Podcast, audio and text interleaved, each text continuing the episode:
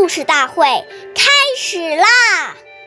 每晚十点，关注《中华少儿故事大会》，一起成为更好的讲述人。岁月易流逝，故事永流传，弘扬中华瑰宝，传承红色基因。我是中华少儿故事大会讲述人梁新月，一起成为更好讲述人。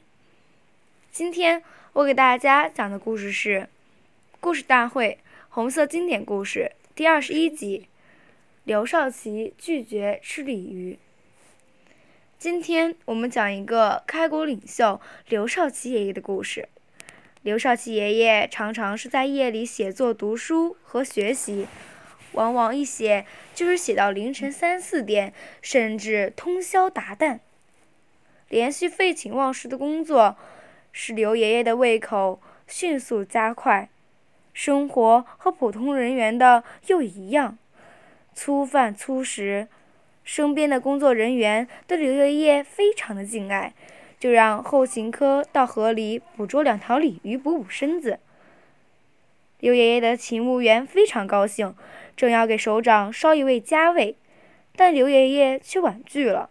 他说：“同志们的心意我心领了，眼下战士都吃青菜、豆腐渣，我们做领导同志的要带个好头，同甘共苦啊！”